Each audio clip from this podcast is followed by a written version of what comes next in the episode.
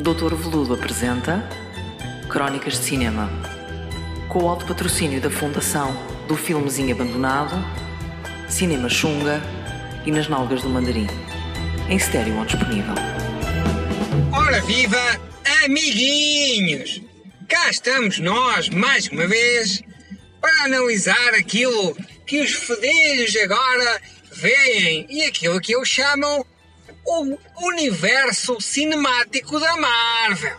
Bom, vamos falar um pouquinho daquilo que é esta sequência de filmes de bonecada que, por alguma tropelia do destino, se terá propagado também a alguns jovens adultos.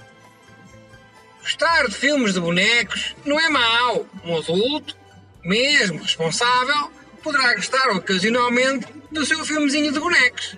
Normalmente, quando assim é, vê o filme, gosta muito do filme e fica caladinho, fica caladinho para no trabalho não dizerem que ele é, bom, infantil. No entanto, este fenómeno internacional que parece estar a tomar conta do planeta, em que adultos, jovens adultos, entradotes e até mesmo por vezes a jovens idosos, toda a gente apoia este filme como sendo, bom, há que dizer, como sendo cinema a sério. Mas cinema a sério não é, não é, porque na realidade isto é apenas vender bonecos, como por exemplo, isto poderia ser analogamente, imaginem que a Kellogg's, aquela marca dos cornflakes que o Sr. Kellogg inventou há muitos anos atrás, porque disse, disse nas aulas de marketing e outras disciplinas, certamente uma historieta inventada.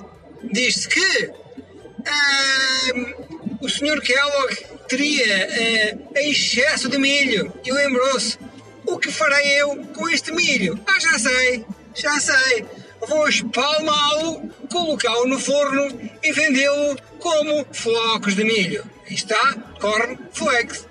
Bom, imaginem que a Kellogg's, agora muito distanciada da realidade do Sr. Kellogg, que fez o seu malabarismosito com milho, se lembrava de fazer um universo cinemático.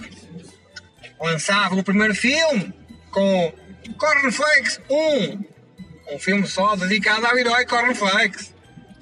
Depois faria o filme do Lucky Charms e depois fazia o daqueles que têm chocolate no meio e depois fazia umas argolitas, as argolitas não sei o quê e por aí fora.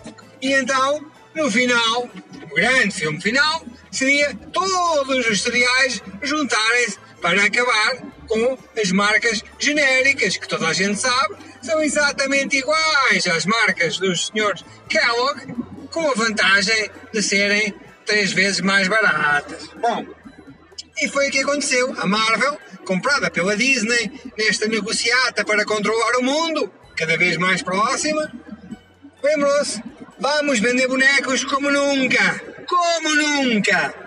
Toca a fazer filmes. Começaram com um, dois em dois anos, um por ano, dois por ano, três por ano, quatro por ano e agora é uma fábrica de fazer filmes de bonecada.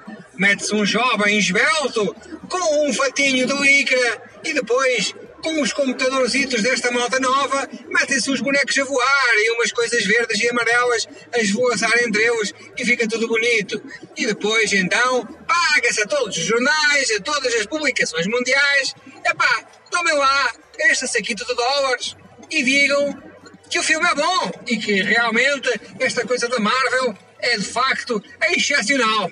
Alguns até dirão mas eu não quero, eu não me vendo. Não me vendo por dinheiro, vou dizer que, filme, que os filmes são maus. E nessa altura eles dizem, sabe, tenho toda a sua família numa cave que está a começar a inundar-se. Se o senhor não escreve bem, eles morrem afogados em azeite, a ferver. Bom, sendo assim, escreverei bem. E é assim que as coisas têm andado. Esta malta da internet, do Facebook, que acredita em tudo, não é? Acreditam em terra plana, acreditam em na extinção do bacalhau, inclusivamente acreditam até que a sardinha é tão pouca que não se pode pescar. Esta malta acredita também que estes filmes destes bonequitos da Marvel são também cinema. Inclusivamente existe até uma campanha para que este último Endgame, e agora vou-me rir, possa até ser candidato aos Oscars. Oh, este Endgame é o quê? Vamos então diretamente àquilo que nos trouxe aqui. É um aglomerado de todos os cereais da Marvel. Os bonecos, não é? Tudo ao mundo num filme. E então vamos lá pôr toda esta malta toda aqui. Vamos pôr aqui umas criancinhas cujos pais vão morrer. Vamos pôr aqui uh, umas lagriminhas artificiais. Uh, vamos lá ver como é que fazem nas novelas mexicanas para perceber como é que é isto de pôr as donas de casa a chorar. E vamos pôr estes miúdos todos, estes mileniais, que têm poucos sentimentos para com o ser humano, mas curiosamente para com os cães e os super-heróis, ui, é amor até perder de vista. Bom, e assim o filme foi um sucesso, o que nos leva à conclusão que esta ameaça que são os filmes de bonecos irá ser perpetuada até ao final dos tempos. Bom, e com isto vos deixo. Adeus, amiguinhos.